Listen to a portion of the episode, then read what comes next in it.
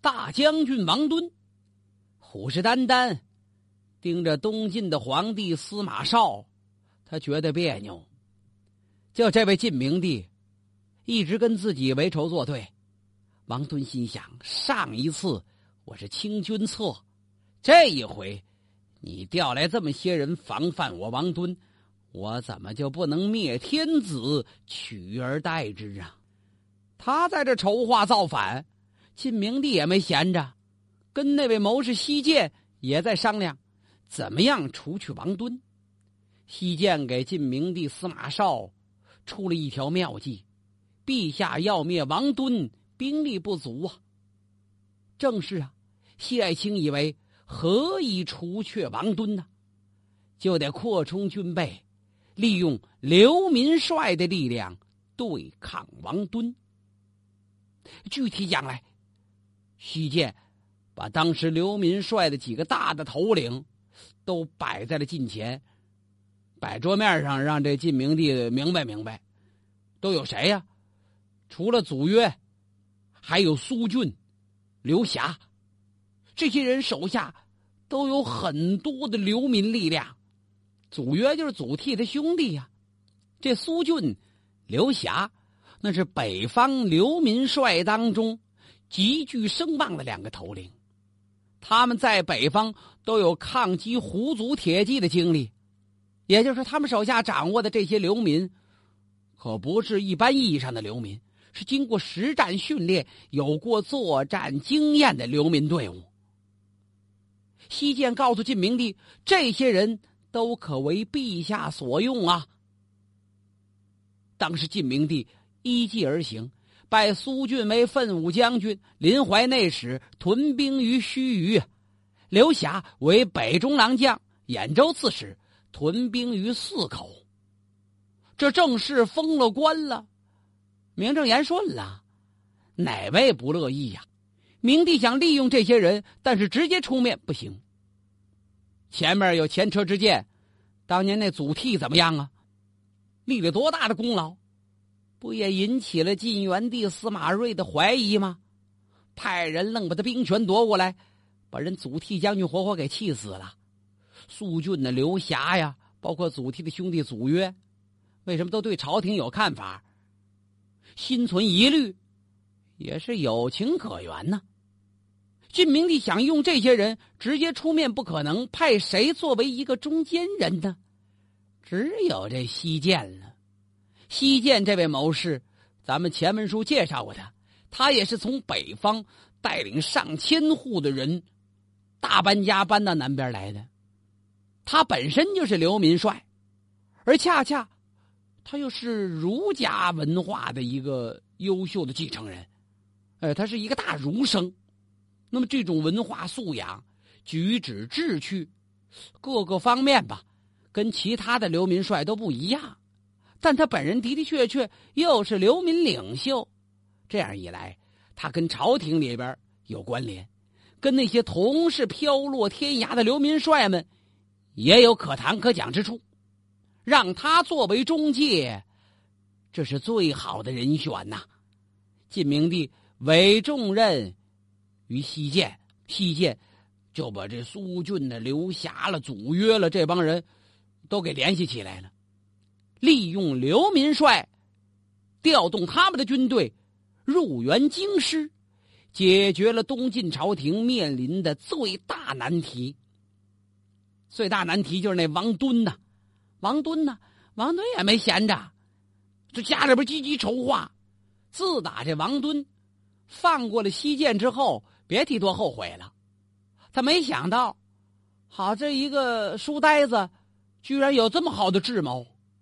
现在你看看，那些四散无主的流民们，居然都聚在京师左右与我为敌。要赶快找人再问问，现在天子手下还有什么能人，我都把他调出来，找个借口。他要是不让这些人出来，我就攻打他的都城。这手下那几位谋士给他出主意，温峤温先生，那可就是当今天子最为倚重的谋臣呐，您得把他找出来呀！啊，这个西涧我是从未闻听什么名声，他说他有大名，我不知道。但是温峤我可知道啊。王敦一听，温峤是当今名士啊。这样，呃，那就跟陛下找他要人吧。要人啊，有请温峤做自己的机要秘书。皇上答应不答应吧？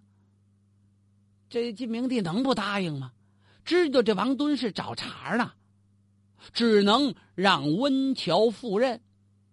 温峤也是当时的名士啊。此人字太真，是并州太原人。小的时候很聪明，有胆有识的。稍微长大一点，他是博学多才，善作文章。赶在成年之后，风仪俊秀，长于谈论，身为所有认识他的人所喜爱呀。人长得精神，呃，文化水准又高，谈论起事情来，这个声音也好听，口齿也清晰，才思也敏捷。你想，在这么一个清谈盛行的时代，这样优秀的人品能不被人重视吗？温峤的姨父。还真不是一位小人物，他姨父是大人物啊，跟祖逖闻鸡起舞的那位刘坤呐，是他的亲姨父，沾的这层关系，温峤走上仕途，凭借自己的才华，凭借的亲戚中的推介，他这都走了近路了。刘坤曾经做并州刺史，苦撑危局。在北中国，刘坤可以说是孤军奋战，跟石勒、刘聪角逐于疆场，黄河以北是威名远扬。温峤呢，最早就帮着刘琨，先后任过刘琨平北大将军的参军、大将军从事中郎、司空右司马，替刘琨出谋划策，为刘琨所倚仗，是一个重要谋士。赶等到司马睿带着宗室出镇江东的时候。刘琨就派这温峤作为左长史出使江东了，为什么呀？这他已经看出来方向了，将来北边中国的晋王室迟早要完全颠覆，能够继承晋国正统的，就是这琅琊王司马睿，所以他让温峤去打打前站，替自己啊表达效命王室。立功和硕的信念跟决心呢，而且把自己的表彰带去了。什么表彰啊？劝司马睿继位，好嘛，奉表劝进。这是刘坤在这劝进，他是有兵权、有地盘的军阀，那跟那个空头贺喜那概念不一样。温峤是这样离开了他的姨父刘坤，赶赴江东的。把刘坤的意愿，经过温峤这一番慷慨陈词的表达，让举朝文武尽皆瞩目啊！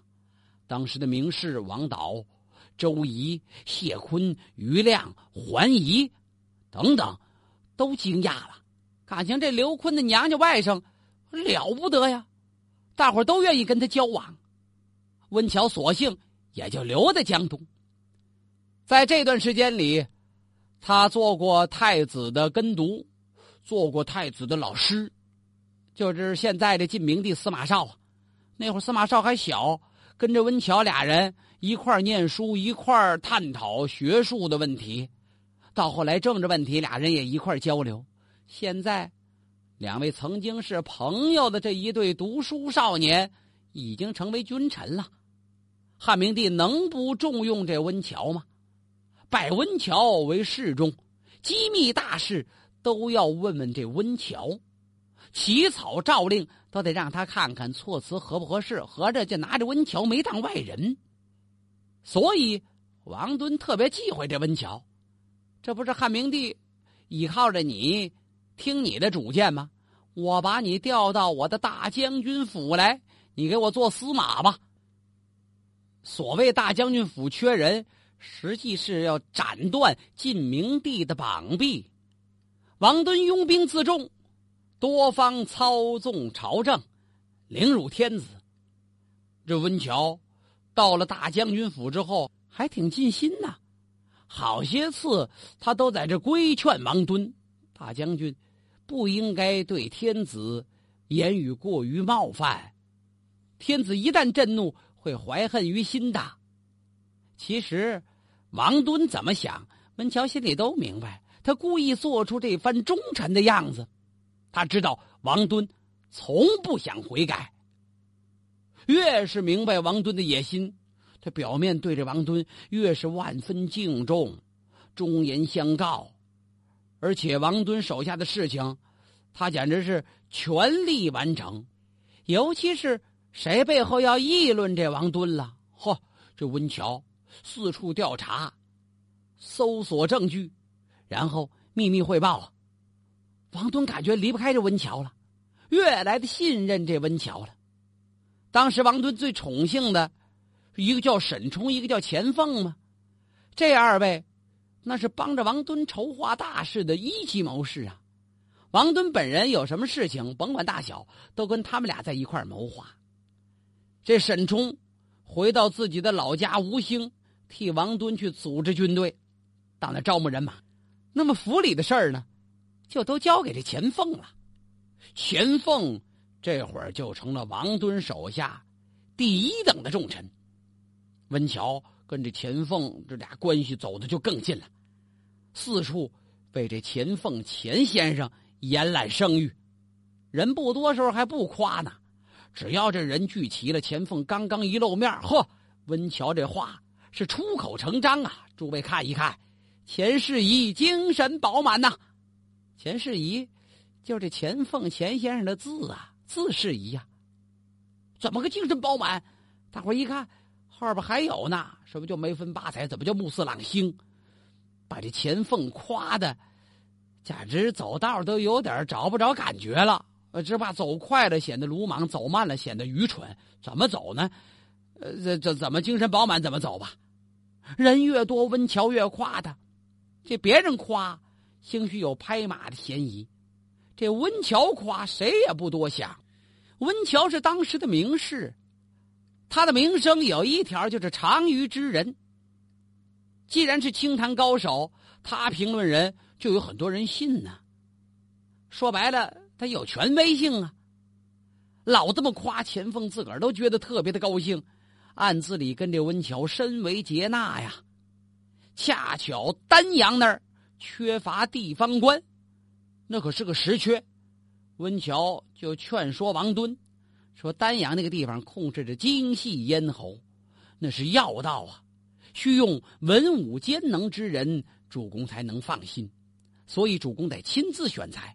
如果让朝廷派来人，温峤后半句没说，那恐怕对大将军您就就不利了。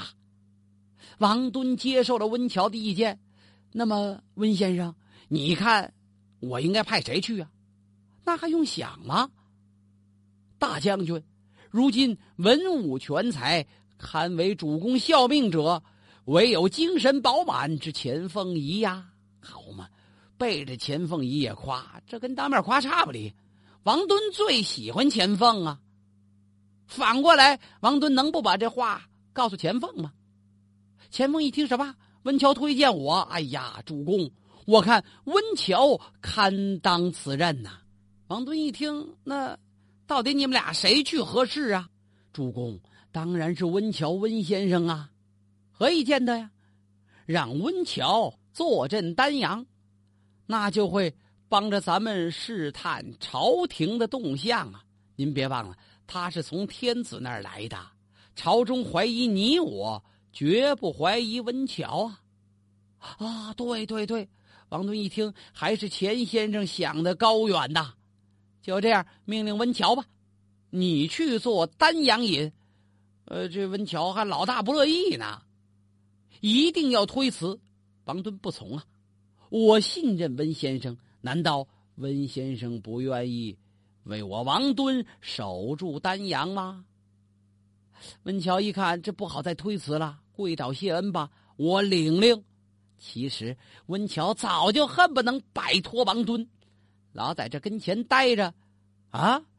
有朝一日王敦要是知道我的心里边真实想法，那我还活什么劲呢？一不留神就得身首异处，活着也太累了。我走吧，最好是能让我回到京师，我面见天子才好呢。不过，现在他最担心的是这钱凤。这钱凤是诡计多端呐！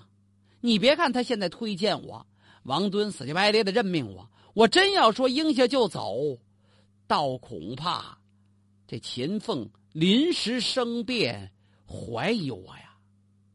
哎，有办法了！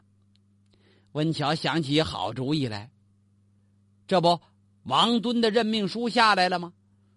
派自己这么心爱的谋士去丹阳。那当然，王敦得设酒宴为这温峤饯行啊！就在酒席宴前呢，王敦带领着文武要痛饮三杯，喝醉了才好呢。趁着王敦喝的有点酒上头的时候，温峤起身行酒，站起来这么一走，大伙一看，嘿，坏了啊！咱们温先生平时那言行多讲究，你看看今天走道。这两只脚怎么有点画龙啊？啊，走着走着，怎么飘飘欲舞？这要跳是怎么着？喝多了呗？哎呦，温先生平时不是这样人呐！你看看看看，拿那壶好像菜喽，瞅点，还温先生留点神。温桥端着酒壶，就到钱凤跟前了。没等钱凤端杯呢，温桥已经拿着酒壶，哦，咣，就蹲在。这钱凤的桌上呢，一人一小桌呀，啊，这很失礼呀，把钱凤吓一跳。哎呀，难道温先生嫌我没喝酒吗？端起杯刚要喝，得了吧！温乔用放下壶腾出来那只手，啪，把钱凤头巾给打落了。你钱凤敬我酒，嗯，你钱凤是什么人呐？我温太真。呃，到你这儿行酒，你得先喝，回敬就是无礼呀。言外之意，我到你跟前，你就主动端杯喝呗，你敬我干嘛呀？嘿，大伙一看，温先生失态了，敬酒你打人头巾，然后跟人大喊大叫，有些人就替着温乔担心，这钱凤可是王敦的红人，你得罪他有什么好处啊？王敦一看，微微一笑。温乔喝多了，连忙站起身：“二位，二位，钱凤那脸气白了。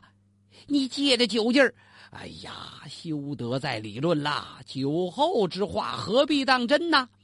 王敦把他们俩分开了。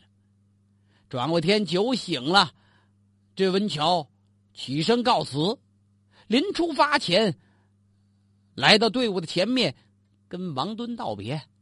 文乔哭的涕泪横流啊，悲不自已呀，都控制不住了。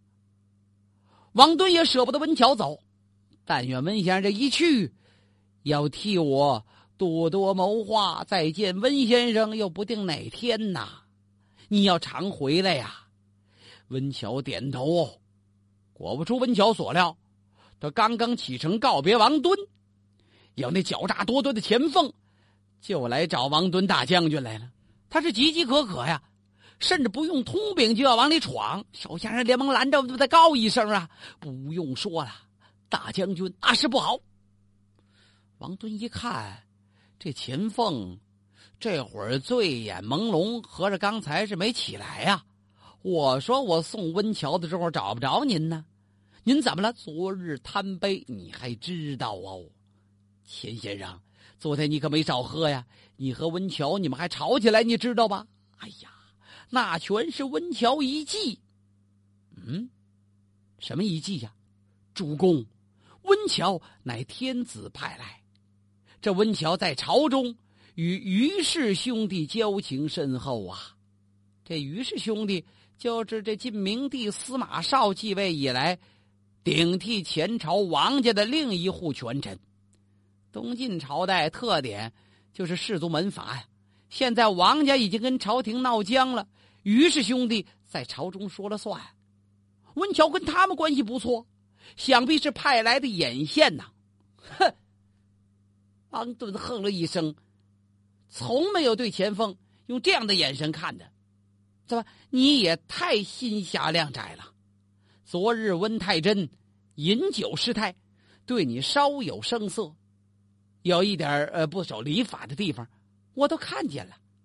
怎么，钱先生为这点小事就诋毁记恨温太真，在我跟前说他的坏话呀？他这个钱凤还真是有点记恨昨天。温桥对自己的不礼貌，但是他也的的确确觉得温桥这戏太会演了。不过此刻王敦说他是官报私仇，倒也把他嘴给堵上了。灰溜溜的，钱凤退出了王敦的住所呀。温桥顺利的来到了丹阳，没多久他返回了京师，上奏朝廷：王敦的的确确有谋逆叛反的可能，他请求立即。要做好提防，以防王敦二次叛反。温峤在朝中这么一动作，可把王敦气坏了。合着你在我这待了这么长时间，喝酒了、吃肉了、高谈了、阔论，你在这糊弄我了。连忙给在京中的王导写信呐，说温峤刚刚离去几天，竟然在朝廷中说我要谋反叛逆，这是做了背叛我的事情啊。王敦上表请求要诛杀奸臣，如若不诛奸臣，不杀这温峤啊，我马上起兵帮着陛下清君侧。他又来劲儿了，而且在他开列的名单中，温峤是名列榜首，后边有一系列名字呢，这都得杀喽。尤其是温峤，我得把他活捉，他不能说吗？我要亲手割掉他的舌头，我让他巧言令色，迷惑众人呐。这会儿钱凤也不吭声了。你看，我提醒您，您说我官报私仇吗？好厉害的温峤，他巧妙运筹，多方欺骗，把一个不可一世的王敦玩弄于掌骨之间，让这位王敦栽了一个大跟头啊！要不然怎么对着温峤咬牙切齿的痛恨呢？但是毕竟那句话说的对，多行不义必自毙呀。这王敦的做法。也实实在在的是太过分了。这次再起兵，那就是第二次反叛了。在起兵之前，王敦把有名望的那些人士都搜罗进自己的幕府。好些人看不起这王敦，你想，没事老造反夺权，这种人居心不良啊。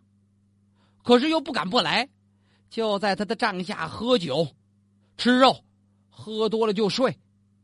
具体的事情。谁也不乐意帮这王敦去卖命。王敦是想明白了，宁可把这些人养着养死喽，也不能让他们为朝廷所用。在公元三百二十四年，也就是泰宁二年的五月，王敦阴谋要夺取东晋政权的这一次兵变，眼看就谋划成熟了，计划盘算好了。马上就要兴兵了，突然王敦口吐鲜血，病倒了。